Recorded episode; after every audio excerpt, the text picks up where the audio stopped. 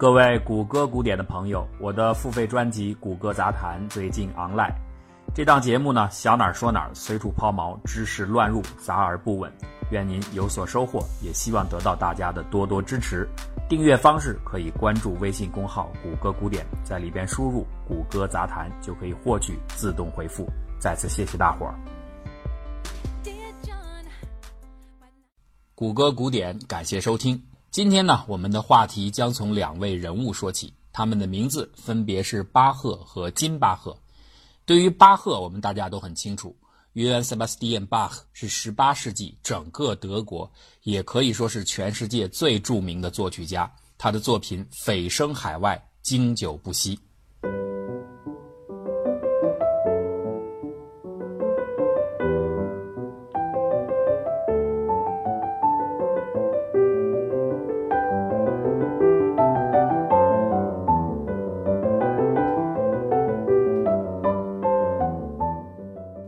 刚才我们听到的是巴赫的代表作《哥德堡变奏曲》中的第三变奏。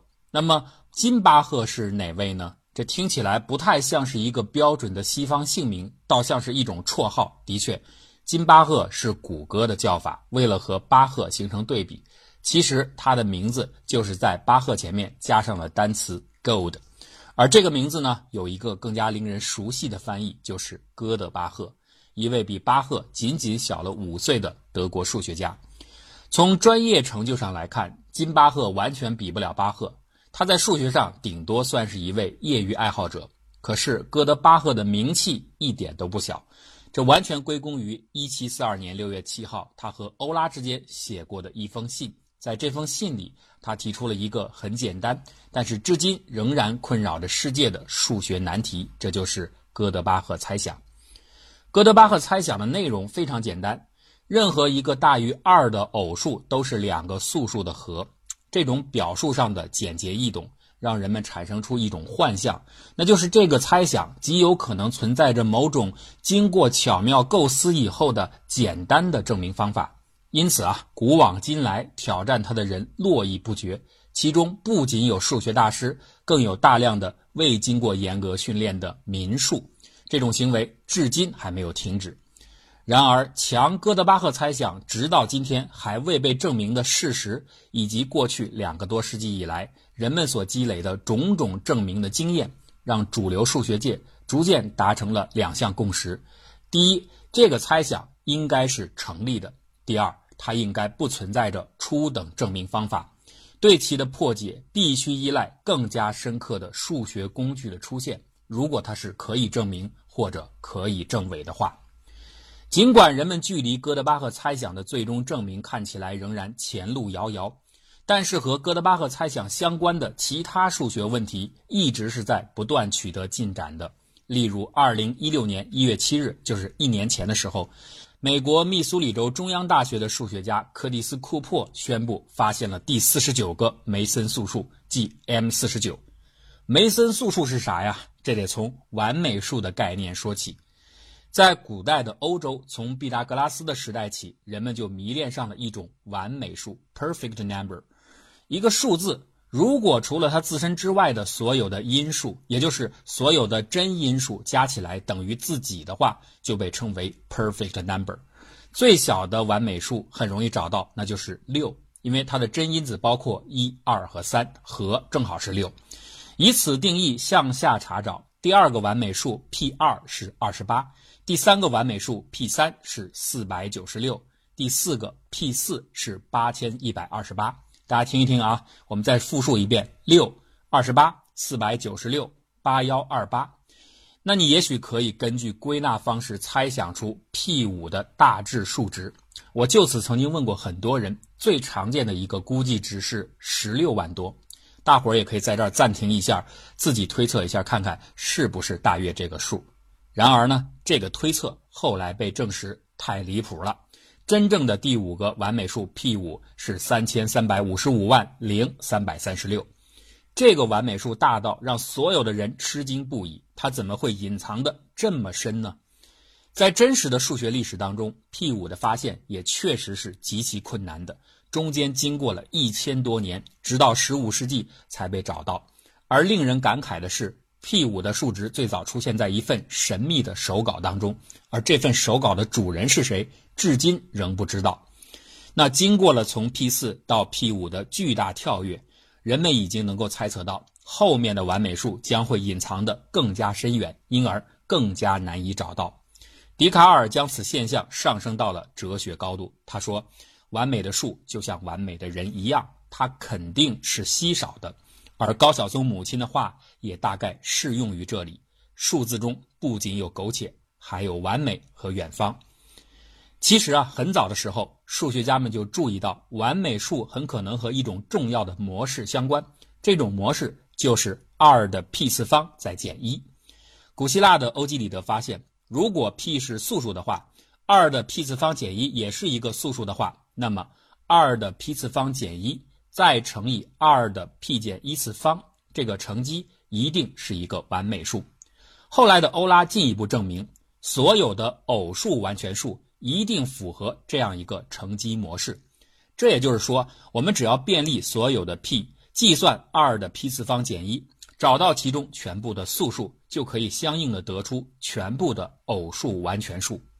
还有一点很重要，截至目前，人类发现的所有完全数。全部是偶数，是否存在着奇数完全数，同样是一个未解之谜。它的证明难度一点都不比哥德巴赫猜想来的简单。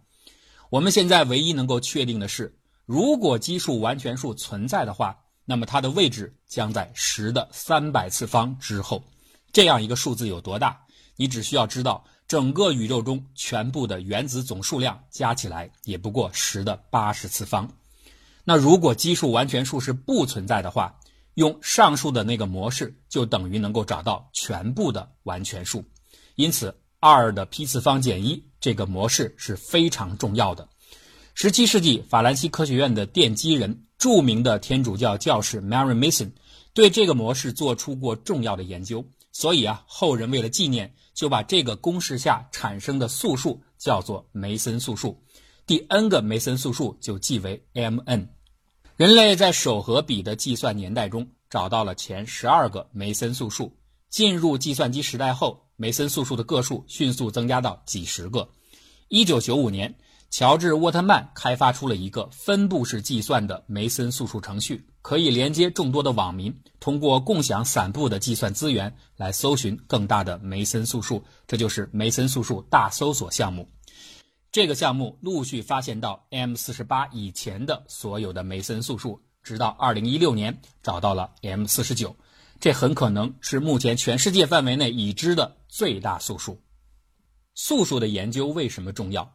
因为它是依照因子的纯净性加以定义的，反映的是整数的乘法特性。所以，素数集合代表了整体代数空间相对于乘法运算的一种骨架式结构。或者说，它是乘法代数的基因。所有和素数相关的乘除性的数论猜测，它的研究都将有助于人们更深刻地理解代数结构的本质。可是啊，哥德巴赫猜想有点怪，它偏偏是对素数的加性的预测。据此，有不少数学家认为，这样的一种性质错位，意味着哥德巴赫猜想不论它的证明有多困难，它的证明意义可能是不大的。当然，也有人反过来说，正因为这样的错位，才可能提供出一种研究的深刻性。其实，数学对于某个问题基础结构的拆解能力，是它最强大的一个特点。它能够去除冗余，抓住基因。这不仅仅体现在数论的研究当中，也体现在许多其他的方面。比如说音乐，音乐旋律之所以动听，是因为其中出现了大量的重复，或者说周期性的结构。完全相同的旋律，以不同的调高、不同的形式、不同的节奏，反复多次出现，构成了层次丰富又动听悦耳的篇章。旋律的重复性模式使人类的听觉系统感受到和谐而优美的回响，并由此产生愉悦的心情。例如，贝多芬的《命运交响曲》，大家最熟悉的那一个小节，仅仅在第一乐章就出现了上百次之多。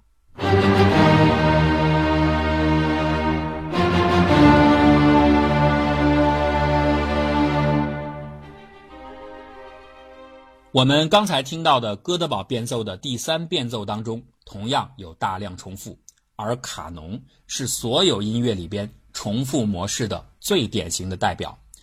卡农是一种音乐技巧的类型，这个词的本意就是规则。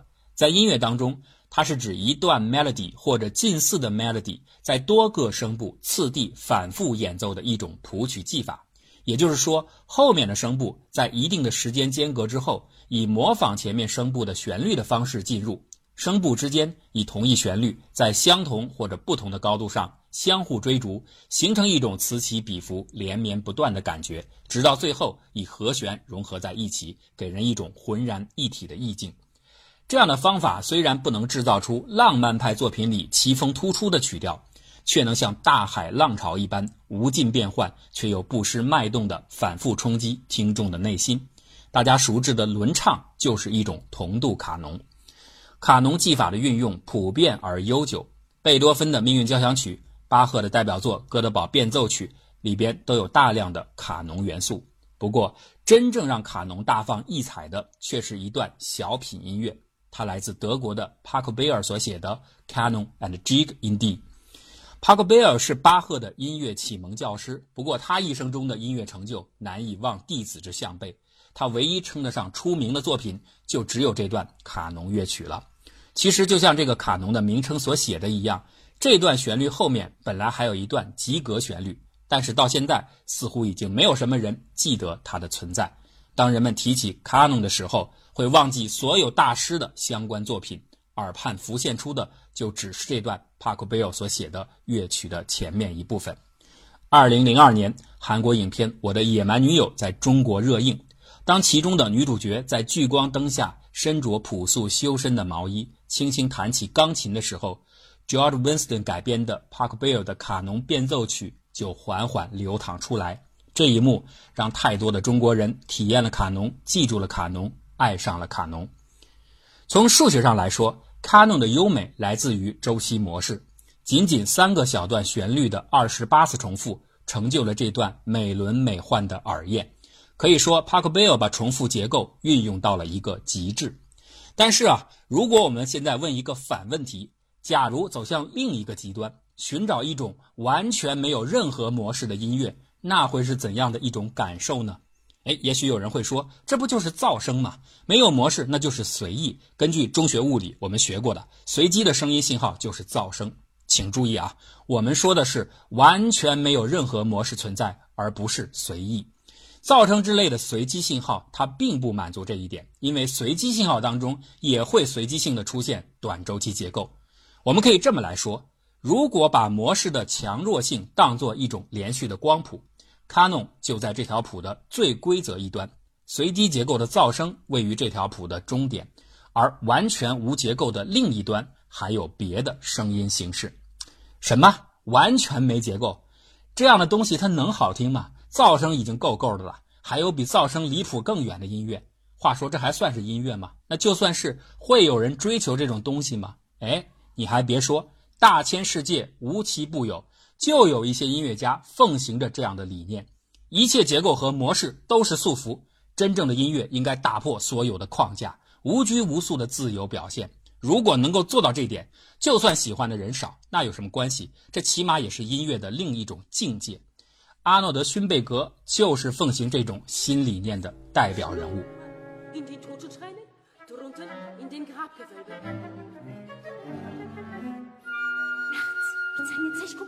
Steigbüro hinab zu rauben. Rote, fürstliche Rubine, blutgetropfen alten Ruhmes. Doch, da sträuben sich die Haare, welche Furcht band sie am Platz Platze. Durch die Finsternis, wie Augen Augenstiere, aus den Totenschreinen, rote, fürstliche Rubine. 我们刚才听到的是勋贝格所写的歌剧《乐迷皮埃罗》。哎，这个好听不好听，大家自己判断。他的音乐创作的原则叫做无调性音乐，请注意啊，不是无尿性，是无调性。哎，用中国话来说就是不着调。当然了，人家自己不会用这么不着调的名词来称呼自己不着调的音乐的。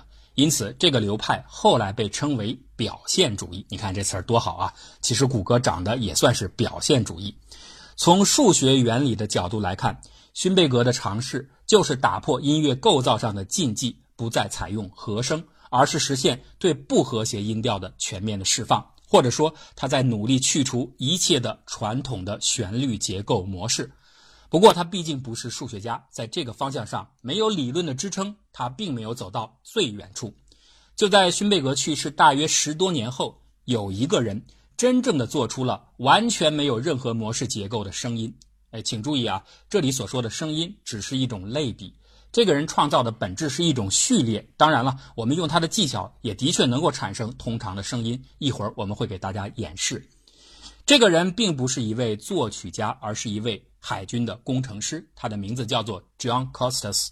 当时啊，他所研究的课题里边急需找到一种模式序列，在这种模式序列里边需要去除任何可能存在的结构，而这个研究课题来自于潜水艇的声呐系统。众所周知，潜水艇在深水中使用声呐对周围环境进行感知，原理是回声定位。主动声呐发出声波后，根据回波就可以计算出周围物体的位置和形状。不过，可能很少有人会想到这样一个问题：主动声呐发出的声音应该是什么样的呢？难道潜水艇是在不停地播放 Beatles 的 Yellow Submarine 吗？当然不是了。为了探测，声呐发出的并不是普通的声音。而是一种低频脉冲信号，称为声呐码 （sonapin）。声呐定位和其他许多的通信过程一样，牵涉到一系列复杂的数学计算。为了更好地分辨海底的地形，需要对 sonapin 的结构进行设计。二十世纪六十年代，科斯塔斯就参与到美国海军最初的声呐回波系统的研制过程当中。他所面临的一个任务就是找到一种合适的 sonar pin 的分布。最初人们并没有意识到 sonar pin 的重要性，只是简单的用一串连续下降的序列作为 sonar pin 的结构。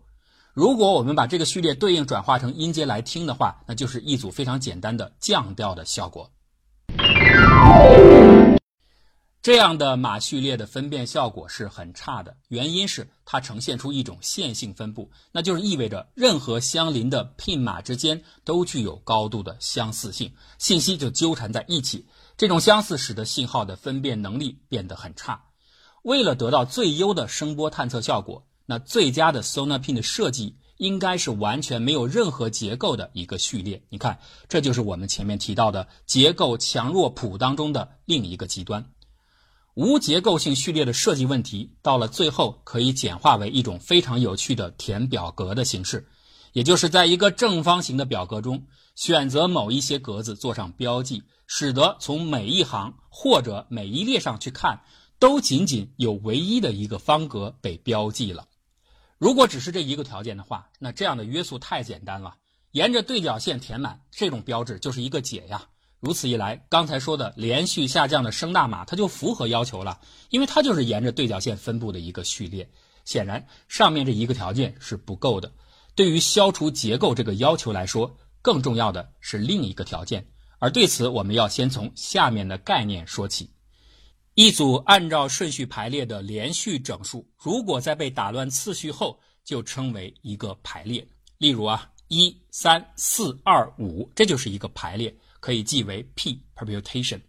对于这个排列 p，任何相邻的两个数字之间的差叫做 p 的一阶差，它组成了一行数字，分别是二。一负二三，我们可以看看这个一阶差怎么得到的啊？一三四二五，一和三之间差二，三和四之间差一，四和二之间差负二，二和五之间差三，所以二一负二三就构成了一三四二五的一阶差。按照同样的原理，如果间隔了一个数字的两个邻居之间的差就叫做二阶差。它也组成了一行数字，分别是三负一一，因为一和四之间差三，三和二之间差负一，四和五之间差一。同样的，还有三阶差一二以及四阶差四。以上的四阶差如果按行组合在一起的话，刚好能够拼成一个三角形。这样的一个三角形就被称作排列 P 的距离三角形。对于一个 n 乘 n 的表格来说。按照刚才给出的第一个标记条件，也就是每一行或者每一列上都只能存在着唯一的一个标记的格子。那么，如果我们把第一行的标记它所处的格子的序数记录下来，然后呢，再把第二行的格子的序数记录下来，一直写到最后一行的话，各个行的标记位置的序数就构成了一个自然数一到 n 的排列。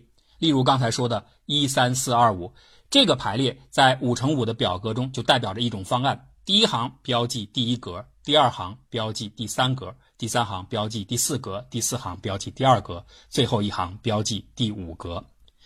那现在呢，我们可以来说说什么叫做无结构了。一个序列如果没有任何的结构存在，就意味着这个序列当中没有任何一对元素之间的差会和另一对同样间隔的元素的差相同。这个时候，无序可以说到达了最大程度，所有的重复全部被避免。那一个距离一定对应着一个排列 P，所以刚才的这个要求，如果用数学概念来严格表述的话，就是 P 的距离三角形上每一行都不能有相同的数值。如果我们能够找到这样的 P，按照上面的排列 P 填写方格的那个方法，就能建立出一个完全没有结构性的二维表格。富有工程经验的科斯塔斯凭借试探的方式，他首次尝试的创建出了这样的一个表格，其中他最大写出了一个八乘八的表格。从此以后，为了纪念他，人们就把这样的无重复性的方阵称为科斯塔斯阵列。科斯塔斯虽然能够写出最初的方阵，但是他是尝试得来的。我们上面解释的这些数学原理，他并不清楚，所以他没有办法构造出比八阶更大的方阵。实际上啊。揭示出这些奥秘的是另一位数学家 Solomon g o l l u m。当年科斯塔斯经过反复的尝试，始终无法扩大八乘八的规模，所以啊，他一度猜测无重复的方阵就到此为止了。不过他对于这个结论并不敢确定，于是他写信求教于当时正在 California 的最著名的组合数学专家 Solomon Golem。Golem 呢，经过一个夏季的思索，终于用群论的知识。清晰地解释了科斯塔斯方阵的问题，并且他提出了更简单的一维问题的等价形式，也就是一个科斯塔斯方阵对应于前面我们说过的距离三角形上各行没有重复数值的一个排列。后来啊，这个排列更被引申为另外一种有趣的问题，叫做 Golomb ruler 戈隆尺。普通的直尺都是沿着长度均匀分布一系列的刻度点。但是啊，这其中有大量的冗余刻度，什么意思呢？比如一厘米处如果有刻度的话，那么二厘米处的刻度它就是多余的，因为一厘米的长度已经被一厘米处那个刻度定义过了。这个时候你从一到二再给一个刻度，它就是一种重复。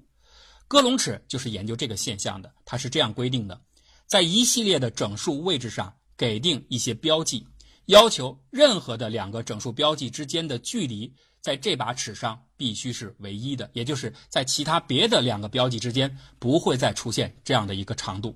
例如，一把尺的长度是六，那我们选择零、幺、四、六四个位置作为刻度的标记。经过检验，你就会发现所有的两个标记对之间的差距都不会重复，因此这就构成了一把长度为六、度数为四，或者说阶数为四的戈隆尺。戈隆尺的度数和阶数就是刻度点的总数量，而长度就是最大的那个刻度点下面的整数值。根据上面的定义，戈隆尺的所有刻度之间只要满足没有重复出现的距离值即可。它并没有要求这些距离值能够提供出从一开始直到戈隆尺长度的所有整数的长度。但是，假如一把尺子能够做到这点的话，那这样的戈隆尺就被称为完美戈隆尺。例如刚才说的那把零幺四六戈隆尺，它就是一把完美尺，因为它含有从一到六的所有整数长度。在所有的同度数的戈隆尺当中，长度最短的那把就被称为这个度数下的最优割龙尺。割龙尺的构建是很简单的一件事，但是最优割龙尺的计算。就和梅森素数一样是非常非常困难的，甚至啊，到现在为止，人们连这个算法的计算复杂度是多少都还没有确定出来。所以啊，人们采用了和查找梅森素数一样的分布式计算程序，集合大伙儿的共同资源进行计算。截止到目前，已经确定出的最优戈隆尺的最大度数是二十七，而第二十八阶最优戈隆尺。仍在计算当中，这个计算已经开始，距今快三年了。通过上面的这些计算实例，我们就能够理解为什么科斯塔斯曾经怀疑过科斯塔斯阵列不存在更大的规模，因为这个问题实在太难了。如果不懂得其中的数学原理，同时又没有现代计算机的帮助，那很多问题的确是难以确定答案的。好在啊，现在的人们既有哥龙的理论，又有分布式计算程序的强大运算能力，所以获得更大阶数的科斯塔斯阵列就已经不再困难。这个问题啊，最初既然是来源于声纳音的研究，那就应该用一种声音的方式来展示数学的美妙，让大家直观地感受一下世界上最没有规则的旋律究竟是什么样的。那我们应该如何来转换对应这种旋律呢？钢琴上有八十八个琴键，所以啊，人们制造出了一个八十八乘八十八的科斯塔斯阵列。这样一来，每一行上的标记位置就对应着钢琴琴键中的一个。而八十八行意味着这首旋律共有八十八个音符。为了同时让音符的演奏节奏也做到毫无规律，数学家们特意建立了一把八十八阶的歌龙尺，每个刻度就对应着敲击琴键的时刻。那尽管这把歌龙尺肯定不是最优的，但是它肯定已经足够无序了。那下面呢，我们就请大家欣赏一下这首八十八阶科斯塔斯阵列和歌龙尺。共同谱写出的全世界最无结构的、比噪声还要无序的地籁之音。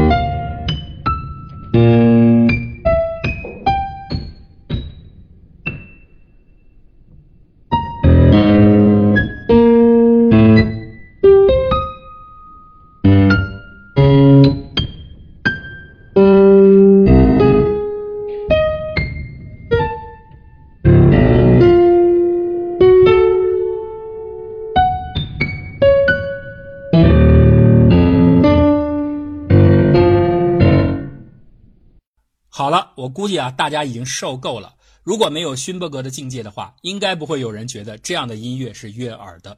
但是有一点很奇怪，这种位于模式结构谱的另一个极端的声音，却好像比噪声似乎还舒服一点。可见啊，完全没有结构，可能也不失为一种结构。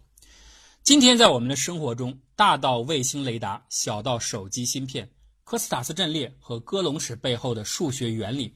都在时时刻刻发挥着他们的价值，他们的声学旋律的确不悦耳，但是他们的数学旋律却无比的动听。那最后，在本期节目结束的时候，为了补偿一下大家受到的听觉摧残，奉上一曲卡农的大串烧，我们听听在 Lady Gaga、罗志祥、彭羚、谭维维这些众人的音乐作品中，我们去感受一下多姿多彩的卡农的魅影和优美的回响。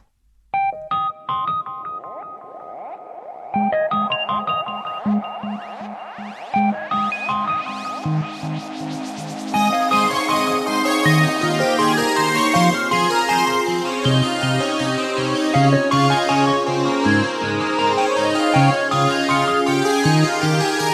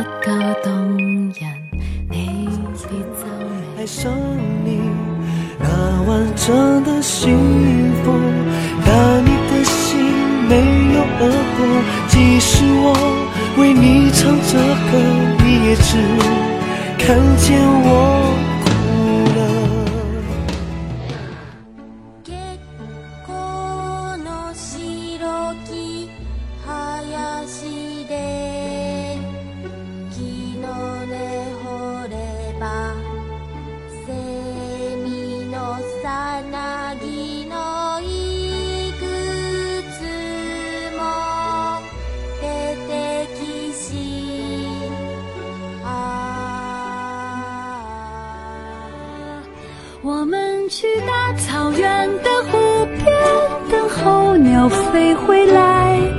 等我们都长大了，就生一个娃娃。他会自己长大。远去，我们也各自远去。我给你写信，你不会回信，就这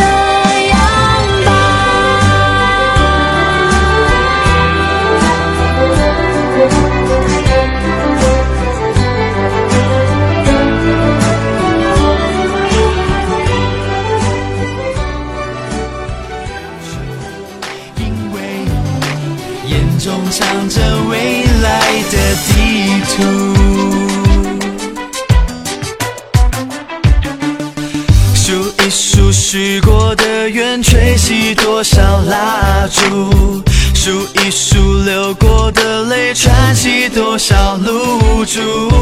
从今后不再迷路，紧紧把手握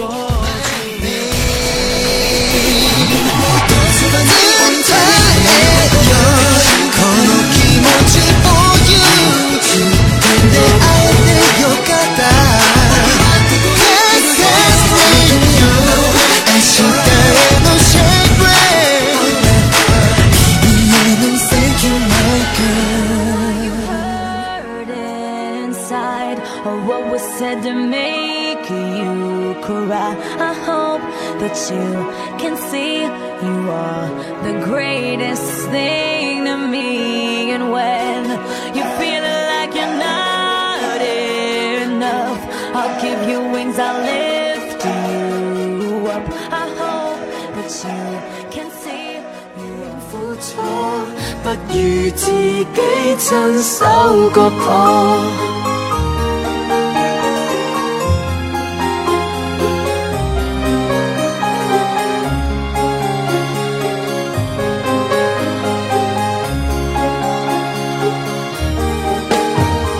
是否不甘心，首先給撇下，換了你是我，你忍得到嗎？挨得过。没有好处还是我，若注定有一点苦楚。不如自